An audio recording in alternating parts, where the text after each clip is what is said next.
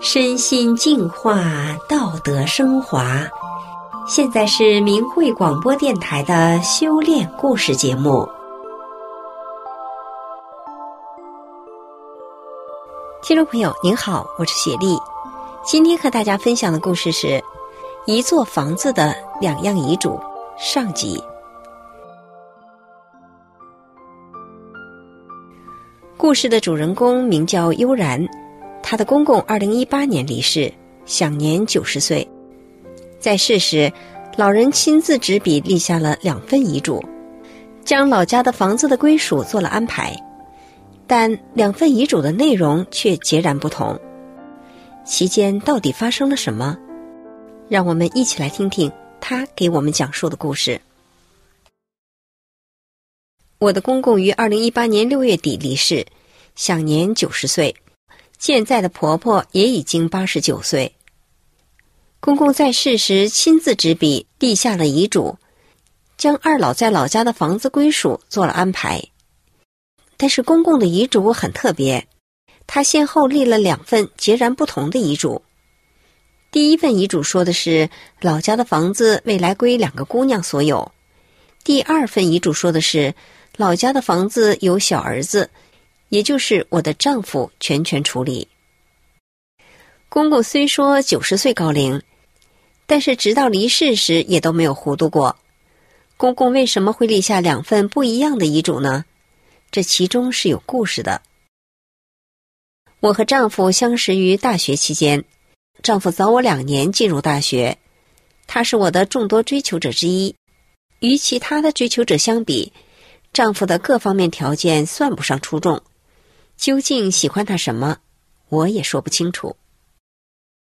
丈夫在大学毕业前，因为成绩上的一点点差异，没有如愿被推荐上研究生，一时想不开，频繁离校出走，一度还出现了精神恍惚。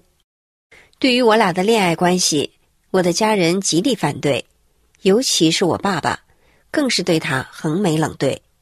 用我爸爸的话说，这人心眼这么小，我不能把姑娘往火坑里推。年长我爸爸十二岁的公公知道我们家不同意后，非常担心自己的儿子承受不了打击会精神崩溃，因此不得不屈尊亲自上门求情。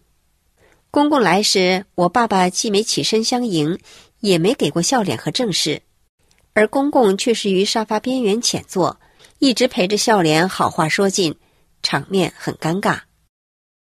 对于丈夫毕业前的表现，其实我也不能理解，心里也是堵得慌。但是为什么要坚持和他在一起，我自己也说不清楚。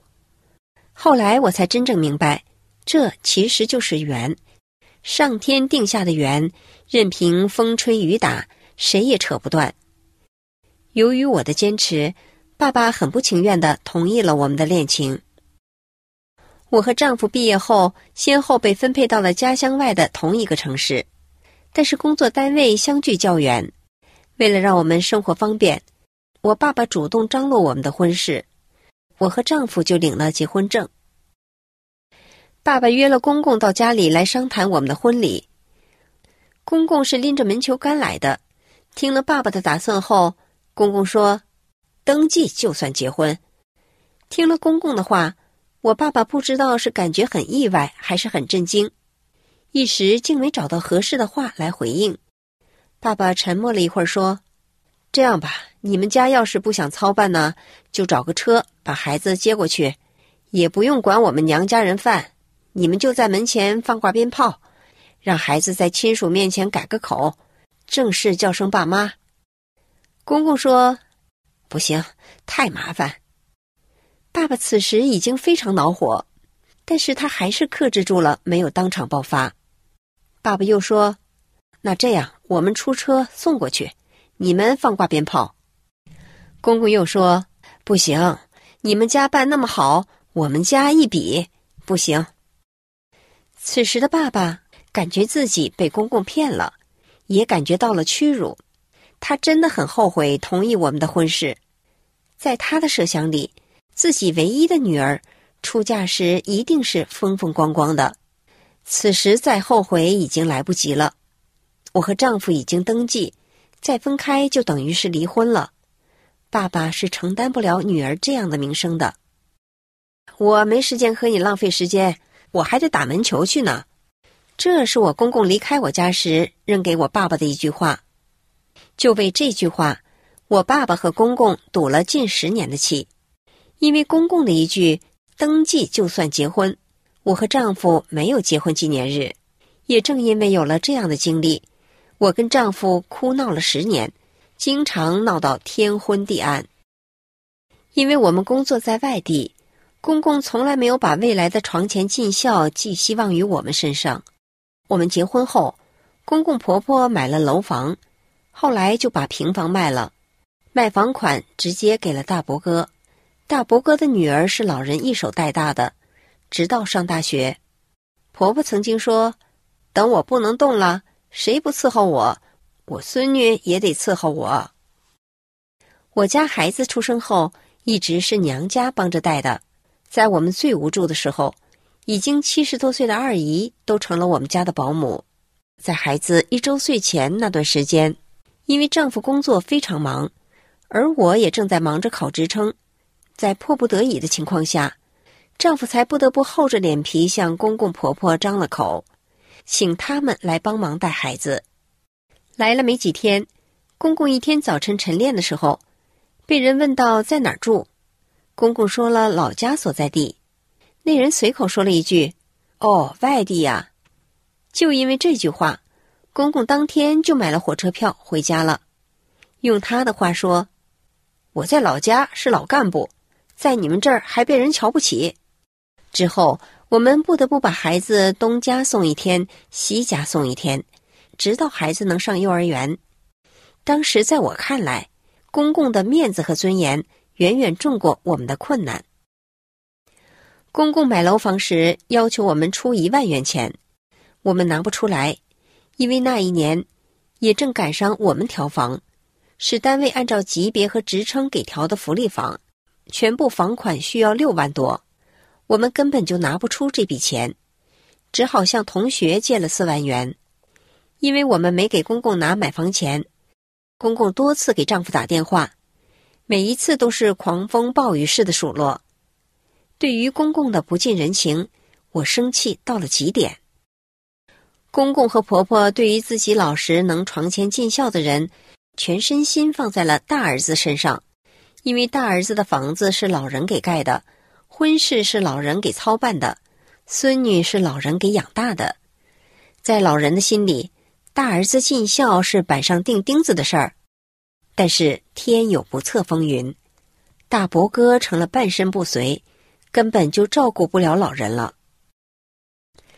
丈夫有两个姐姐，两家的孩子也都是公公婆婆帮着带大的。在大伯哥半身不遂后，公公和婆婆就把未来床前尽孝的责任转移到了两个姑娘身上，因为公公买房时，两个姐姐当时帮公公垫过一部分房款，公公借此就立下了第一份遗嘱，房子未来归两个姑娘所有。这时候的房子已经不是当年的几万元钱，已经升值了。在立这份遗嘱时，我已经开始修炼法轮大法，我心里很坦然。我知道房子是老人的，他们愿意给谁就给谁。但是这份遗嘱却让大伯哥非常生气，也让我的丈夫感觉老人不公平。一九九九年七月，中共开始迫害法轮功，很多法轮功学员因不放弃修炼而被抓入狱。此时，我顶着风雨走进了法轮大法的修炼，在大法中，我知道了人生的真谛。我开始按照修炼人的标准去要求自己，不再记恨公公婆婆。我努力站在他们的角度去理解他们。此后，我不停的为公公婆婆添置生活用品，从几元钱到几千元钱，只要公公婆婆生活需要，我从不吝惜。但是公公婆婆对我的付出从来不说好话，更别提感谢的话了。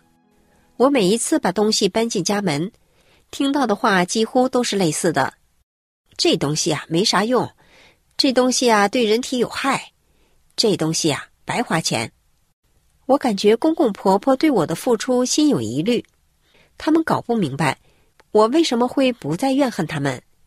他们真是不知道法轮大法会让一个人从心底里发生翻天覆地的变化。我不再和丈夫提过去那些因为没有举办婚礼而让我伤心的事儿，因为我觉得那些事儿已经不是事儿了。我和丈夫的关系越来越好，我们很难因为某件事情发生争执，即便有意见不统一的时候，我们也会找一个适宜的方式去解决，而不是像过去那样争个你错我对，我高你低。大法化解了我心中的怨。也给了我一个幸福的家。大伯哥先后三次住院，每一次住院都是我们既搭钱又搭精力。大伯哥家有个小型超市，为了保证生意不关门，大伯嫂从来没有到医院护理过大伯哥。我丈夫撂下了单位的全部工作，也把我们家每天起早送孩子上学，每晚顶着星星接孩子放学的事情，全都扔给了我。医院的全部事宜都是我丈夫在打理，虽然每一天接送孩子都很辛苦，但是我没有怨言。我知道我是修炼人，我愿意帮助大伯哥家渡过难关，我也愿意帮助丈夫承担困难。我和婆家的每一位成员关系都变得非常融洽，在老人眼里我贤惠孝顺，在平辈眼里我通情达理。在晚辈眼里，我和他们没有代沟。丈夫的外甥女说：“舅妈，我结婚后是不是也得像你一样在婆婆家这么干活啊？你都把我吓住了。”丈夫说：“我跟谁在一起都阳光灿烂。”听众朋友，今天的故事就讲到这里，请继续收听下集。我是雪莉，感谢您的收听，我们下次节目再见。